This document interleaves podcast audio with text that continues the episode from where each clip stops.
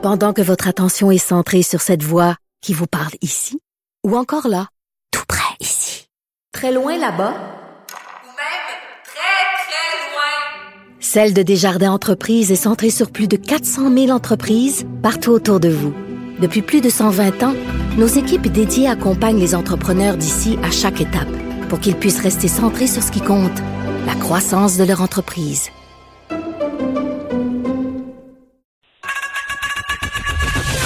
Geneviève Peterson. Une animatrice pas comme les autres. Cube Radio. On est avec Madeleine, puis là de côté, on va se poser euh, des questions aujourd'hui, Madeleine. Salut. Allô? Euh, on va se parler euh, de produits d'hygiène féminine. Moi, euh, je vais te dire une affaire. je, les premières fois où j'ai entendu parler euh, d'une taxe rose, là, du coût d'être une femme, je levais un peu le sourcil en l'air en me disant bon, c'est un peu n'importe quoi. là, on n'a pas vraiment de dépenses supplémentaires euh, parce qu'on est une femme, mais euh, je m'étais mis à le calculer, puis je m'étais rendu compte que c'était vraiment très très vrai.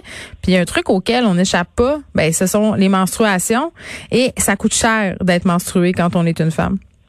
Oh mon Dieu, oui, tellement. Puis c'est faut, faut prendre en considération que ça s'échelonne sur plusieurs années, tu sais, de l'adolescence ou même des fois ça peut même commencer à l'enfance euh, jusqu'à la ménopause. Tu sais, fait que pendant vraiment plusieurs années, des dizaines d'années, faut débourser chaque mois quand même des grosses sommes. Là, Ouais, mettons qu'on fait euh, un petit calcul rapide, là, euh, mettons là, qu'une femme, euh, mettons, a ses règles de, je sais pas moi, euh, de ses 14 ans à ses 56 ans. Mettons, là, ça fait quand même un bon nombre d'années.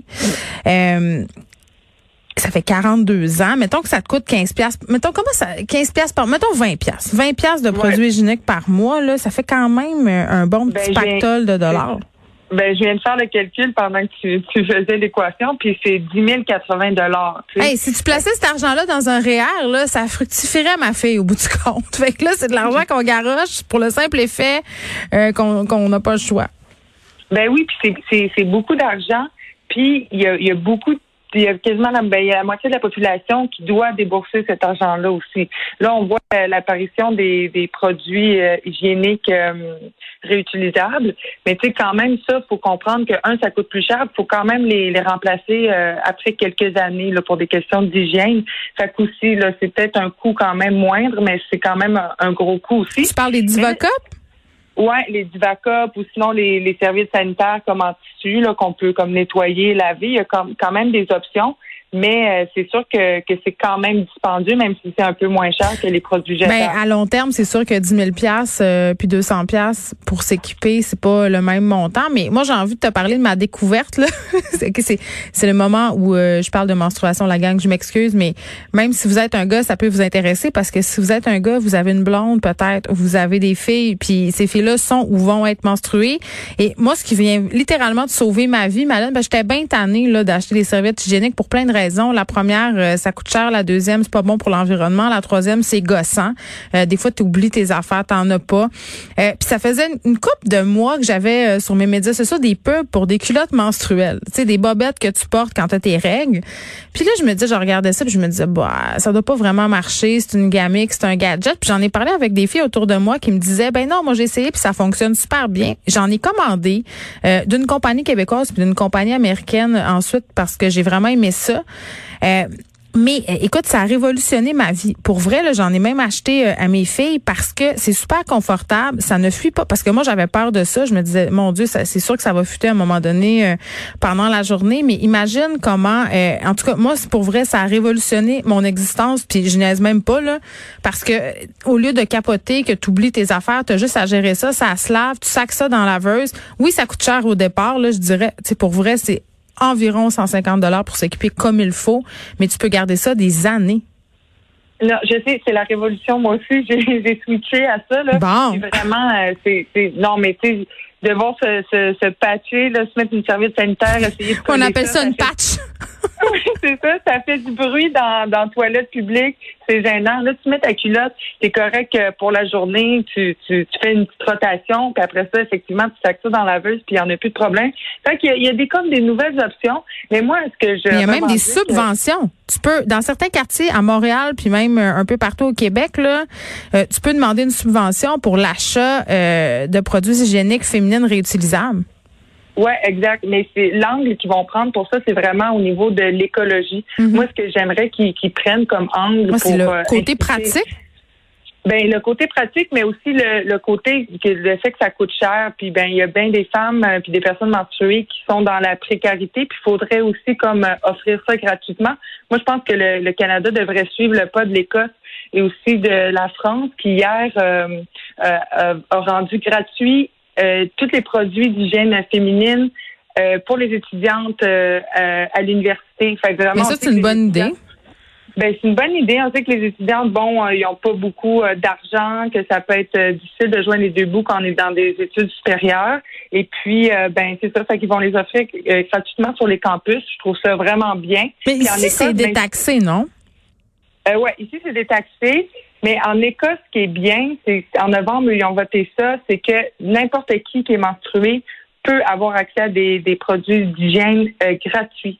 Fait que ça c'est vraiment bien, tu sais, c'est pas besoin d'être étudiante, t'as pas besoin d'être euh, euh, sur le bien-être social, t'as pas besoin de ci, pas besoin de ça. C'est que tout le monde peut les avoir.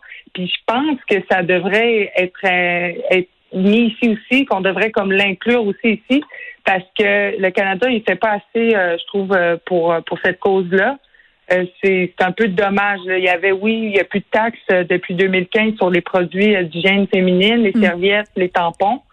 Mais euh, il n'y a pas grand-chose d'autre qui a été fait là, en 2019. Ben, c'est plate à dire, mais il y a encore un tabou euh, autour euh, des menstruations, des règles. là. Je remarquais, euh, puis tu sais, je suis certaine qu'il y a des personnes qui nous écoutent en ce moment puis qui se disent bon, j'étais carré qui parle de menstruation, mais non, on va continuer à en parler parce que non, mais pour vrai, parce qu'il y a vraiment un tabou. Moi-même, je remarque. Avant, je faisais ça. Maintenant, j'essaie de plus le faire. Mais mettons que j'avais mes règles au bureau, là, mettons, euh, puis j'avais pas ces fameuses bobettes dont je vous parlais tantôt.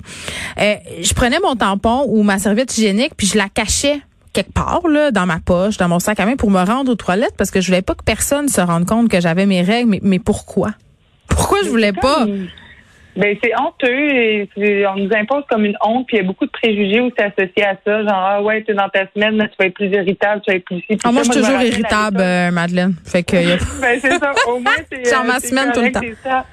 Mais je me rappelle à l'école, si on avait un problème de tampon, de serviette au secondaire, la gêne, ou la même au honte. primaire, ben la honte, il fallait dire au prof, euh, j'ai un, problème de fille. Tu sais, on n'osait pas le dire, ben, j'ai un problème avec mes menstruations, le, coule, le sein est en train de me couler d'un bobette.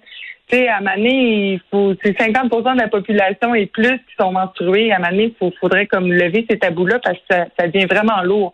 Puis qu'il soit gratuit au Canada, c'est nécessaire parce que un, ça coûte cher. C'est des produits essentiels à la santé. Ça permet aussi à 50% de la population de rester fonctionnels pendant qu'ils sont dans leur semaine puis de participer à la société. Fait que c'est pas à prendre à la légère. Et puis tu savais, hein, tu savais qu'il y a beaucoup euh, de personnes qui prennent congé du travail euh, parce qu'elles ont, euh, ou euh, elles ont leurs règles. Oui, oui, oui, oui, c'est- ça peut vraiment faire mal pour ceux qui n'ont pas de règles. là. Euh, je, je vais vous dire que ça, ça peut être très souffrant avoir des règles. Puis même si c'est pas souffrant, mais ça, ça vient souvent avec une, une fatigue. On a beaucoup d'hormones qui, qui se mêlent à tout ça.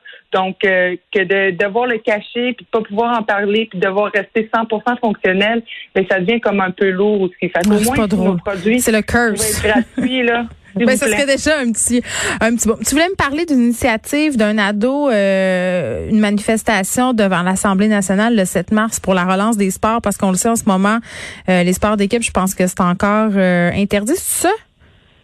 Euh, ouais, ben pour l'instant, on n'a on n'a pas le droit. Euh, J'espère qu'on va avoir le droit bientôt. J'espère que cette manifestation-là va, va porter fruit parce que euh, sérieux, moi, je faisais pas beaucoup de sport avant la pandémie, puis je te dirais que ça m'a vraiment aidé. J'ai commencé à faire du sport chez nous. Tu t'es mise au sport, Euh, qu'est-ce que tu fais? Euh, ben là, moi, je, je suis en appartement, fait que euh, j'ai quand même un grand salon, j'ai la chance, mais je, je me prends des entraînements sur YouTube, puis euh, je m'entraîne, tu sais. Puis sinon, je vais beaucoup marcher dehors aussi. Fait que ça fait que je suis vraiment plus en forme. J'ai perdu du poids, Geneviève, mais j'ai réussi à trouver une motivation. Mais je comprends a des gens qui réussissent pas à trouver cette motivation-là quand il faut qu'ils fassent du sport tout seul. Il y en a qui ont vraiment besoin euh, de, de ce sentiment d'être en groupe, d'être en équipe. Je pense à mon chum qui joue au soccer.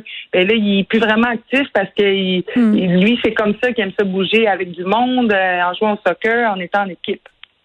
Ben oui, puis moi j'ai ma fille qui fait du volleyball euh, compétitif, puis pour vrai son équipe lui manque énormément. Puis tout ce que ça ça peut apporter aussi euh, au secondaire, faire partie d'une équipe sportive, euh, c'est pas seulement le sport en tant que tel, c'est le sentiment d'appartenance, pouvoir se dépasser, avoir l'impression justement qu'on fait partie de quelque chose. Ça nous aide à socialiser, ça nous ça, ça met l'emphase aussi sur quelque chose. Qu'est-ce que ma mère disait tout, le temps, faudrait que tu fasses du sport. Le sport, ça éloigne le trouble. Mais c'est vrai, c'est quand on est ado, là, c'est le temps de prendre aussi des bonnes habitudes de vie. Tu sais, je comprends. Euh, Mais toi, t'en faisais-tu du sport ado? Parce que moi, pas tellement, puis ça m'a pris beaucoup de temps avant de m'intéresser au sport. Ah ben oui, mais moi je commence à, m'y intéresser, puis je m'en souviens, mes parents m'avaient obligé à faire du badminton. Fait que j'avais pas bien ben aimé ça.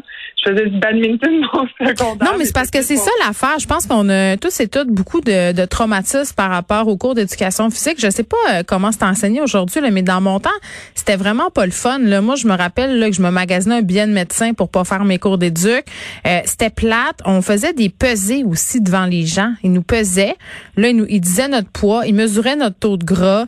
Euh, puis là, c'était vraiment axé. Ben je sais, c'était épouvantable. Moi, j'étais très très traumatisée de ça. Puis il y avait beaucoup de de compétitions. Euh, tu sais, euh, on faisait des équipes, par exemple, pour je sais pas, moi, jouer au basket, jouer au soccer, jouer au ballon chasseur, name Puis tu sais, quand t'es pas, quand t'es dans les derniers choisis, c'est vraiment poche. tu te sens mal.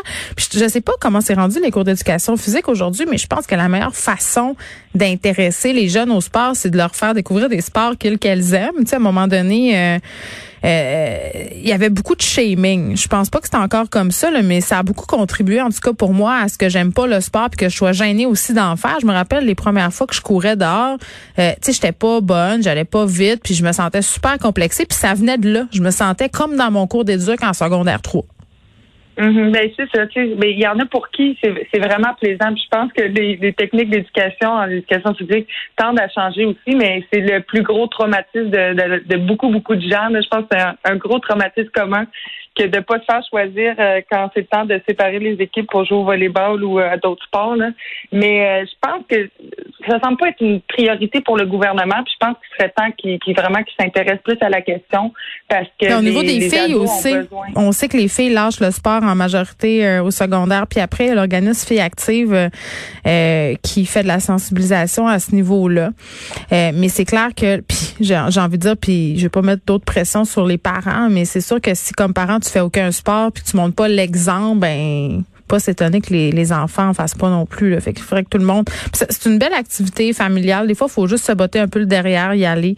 Euh, puis ça fait du bien, mais clairement, euh, ça doit devenir une priorité pour le gouvernement parce que euh, le sport aussi, ça favorise l'écoute en classe, ça favorise bien des affaires. Donc, en rajouter, en même temps, on n'a pas le temps pour les autres matières, tu vas me dire, là, mais il me semble que c'est fondamental. Puis la pandémie nous aura prouvé, Madeleine, que c'est bon pour la santé mentale. Merci beaucoup. On se reparle demain. À demain.